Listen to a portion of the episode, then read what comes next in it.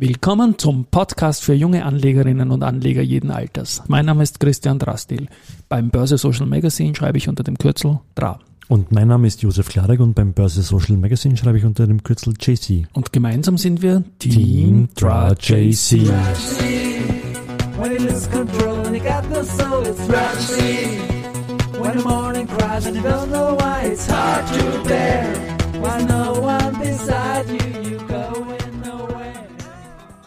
Heute ist Mittwoch, der 9. Februar 2022 und ich, Dra, bin wieder da nach einer Corona-Erkrankung, die noch nicht ganz vorbei ist, aber mir geht es wieder deutlich besser.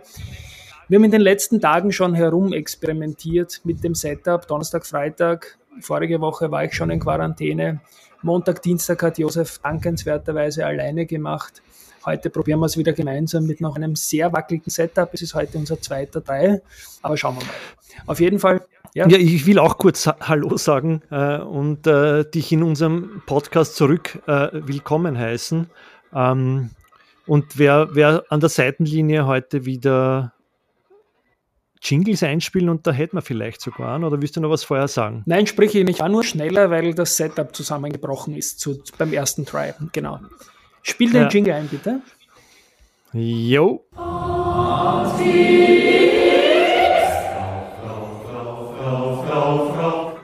Genau, diesen Jingle, den spielen wir, wenn wir virtuell auf All-Time-High-Niveau in Wien sind und das sind wir in diesen Minuten. 8198 ATX-DR-Punkte sind nicht nur 2% mehr als gestern, sondern 5 Punkte über dem All-Time-High vom 17. Jänner, das wir bei 8193 Punkten gesehen haben. Das freut auch mein Wikifolio. Das ist äh, 2013 gegründet worden und hat jetzt erstmals 100.000 Euro Assets under Management. Das freut mich natürlich. Danke an alle, die an diese Anlage äh, geglaubt haben. Ich bemühe mich, das gewissenhaft zu machen und der Kurs ist jetzt gestiegen von 100 auf 187,6 in äh, acht Jahren circa. Glaube ich auch eine recht schöne Sache. Coole Sache, dass wir das unter unserem Dach auch veröffentlichen dürfen und äh, tun.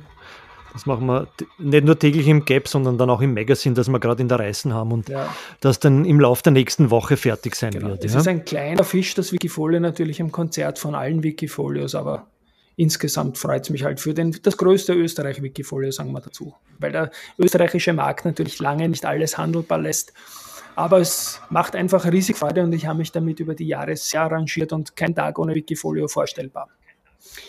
AT&S, darf ich noch kurz erwähnen, gestern hat er, äh, wir haben tagsüber ja. über die 50 Euro erstmals in der Börsegeschichte von AT&S gesprochen und die wurden dann mit dem Tick vor dem Schlusskurs erstmals erreicht, 50 Euro, dann geschlossen bei 49,95, heute weit über 50 drüber gegangen.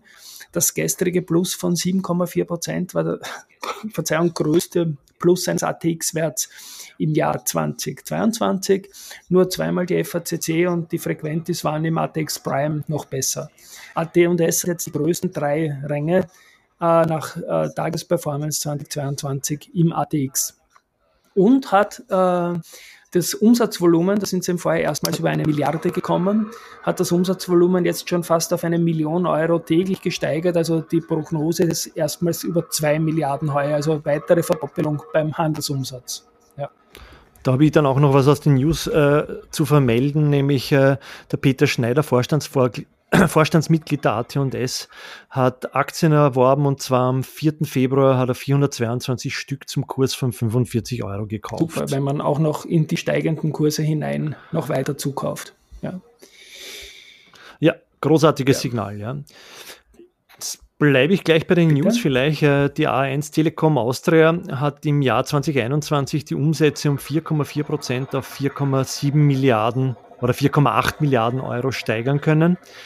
Ähm, das Nettoergebnis erhöhte sich von 388 äh, Millionen auf 455 Millionen und für das Geschäftsjahr 2022 erwartet das Management ein Wachstum des Gesamtumsatzes von annähernd 3% zu einem weit, sowie einen weiteren Anstieg der EBITDA-Marge. Achtung, Risikohinweis ist eine der Aktien, die mir am besten gefällt am österreichischen Markt. Ja. Okay. Ganz kurz gefunden auch in unserer Statistikdatenbank die UBM, die neben unserem Jahressponsor Wienerberger im Februar der Co-Sponsor ist, hat am 9.2.2015, also heute vor sieben Jahren, die längste, äh, die beste Performance-Serie in ihrer Börsegeschichte gehabt. Und zwar haben die zehn Tage in Folge Kursgewinne und kumuliert 48 Prozent, also fast 50 Prozent plus in zehn Tagen ist natürlich super. Darf man nicht verwechseln mit den 14 Tagen, ähm, die, die auch einmal durchgestiegen sind. Dafür steht auch ein Wanderpokal beim CEO Thomas Winkler.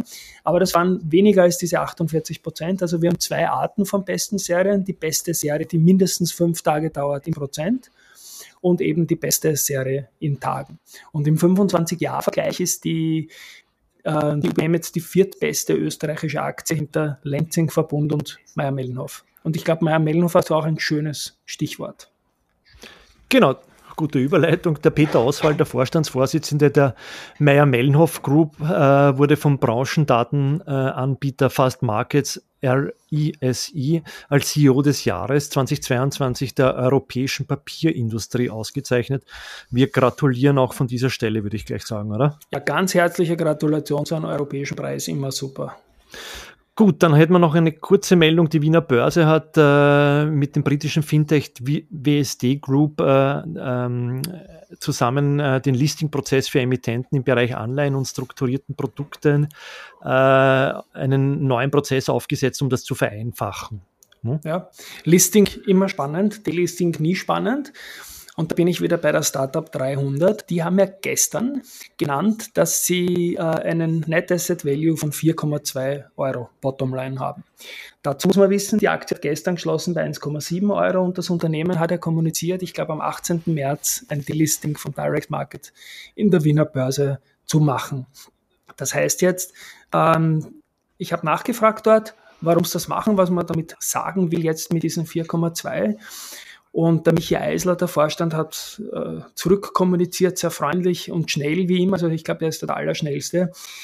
Dass sie ja schon öfters gesagt haben, dass die Aktie unterbewertet ist. Und sie wollten jetzt mal einen, einen realistischen Wert beziffern, äh, den sie auch vertreten können, weil sie haben natürlich Interesse, dass die kleinsten Aktionäre jetzt nicht um jeden Preis verkaufen müssen.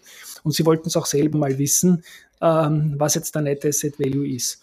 Und ich bin jetzt weitergegangen dann im Interview und sage, Okay, ähm, gibt es jemanden, der sich meldet, der Stücke kaufen will, entweder zu dem Börsenkurs oder knapp darüber? Bis jetzt hat sich niemand gemeldet, aber vielleicht, und da sind wir uns beide ja auch einig, meldet sich auf diese Information von 4,2 Euro jetzt irgendjemand. Ich selbst würde das Unternehmen unglaublich gerne unterstützen, da auch für die Streubesitzaktionäre, die es noch gibt, eine gute Lösung zu finden. Das ist alles nicht so leicht. Kritik ist, warum kommt man so spät mit die 4,2 Euro? Es haben schon viele Leute jetzt bei Kursen rund um die 2 Euro oder noch tiefer verkauft, weil sie sich einfach ein, ein Listing antun wollten und auch alles mit dem Unternehmen durchgehen wollten. Also gute, schlechte Zeiten meine ich damit, aber eben kein Delisting. Und das ist für die Startup-Branche halt die Lesson learned. Der, der Börsekurs hat bei denen alles durcheinander gebracht, damit hat man nicht umgehen können. Und ja, man kennt das äh, in der Startup-Branche, dass man ein Ding bewertet nach dem letzten Net Asset Value oder nach der letzten Kapitalrunde. Insofern hoffe ich, dass das gut ausgeht alles und dass die Firma Lebenszeichen setzt damit auch, weil das ist das Wichtigste. Darum geht's. Ohne Delisting-Ansage wäre natürlich alles leichter. Aber das wird jetzt, glaube ich, nicht mehr zu verhindern sein. Das glaube ich auch nicht. Das jetzt zurückzurudern wäre auch nicht sehr fein, glaube ich, oder? Ja, glaube ich. Nein, wär, damit hätte man, glaube ich, einen Teil des Marktes in eine falsche Richtung geschickt. Wobei ich das. Genau, das kann man jetzt auch nicht gesichtswahrend tun, oder? Ja, ich glaube, ich, ich, ich wiederhole mich, die, die, die absoluteste Unschuldsvermutung, dass sie je irgendwas Böses vorgehabt haben, die sind vielleicht ein wenig Batschat vorgegangen, wenn man ihnen das vorwerfen darf. Und die Kommunikation war vielleicht nicht ideal, aber die meinen es gut, da bin ich ganz sicher. Ja. Und ja, ja Gut, ich meine, ich glaube, jetzt haben wir es in einem Take geschafft, ja, ohne technische Probleme. Ähm ich war halt sehr schnell und bin noch immer, ich sag, es war eine, so eine Scheißwochenende irgendwie mit dieser doch vielleicht unterschätzten Krankheit, trotz dreier Stiche, aber ich bin am Weg der Besserung. Und ja. ja. Es geht weiter mit guten Kursen. Gut. ich sage mal Baba, danke fürs Setup, Josef. Alles Liebe an die Hörerinnen und Hörer. Schönen Nachmittag noch und ich werfe den Abspann an. Bis morgen. Ciao, ciao. ciao.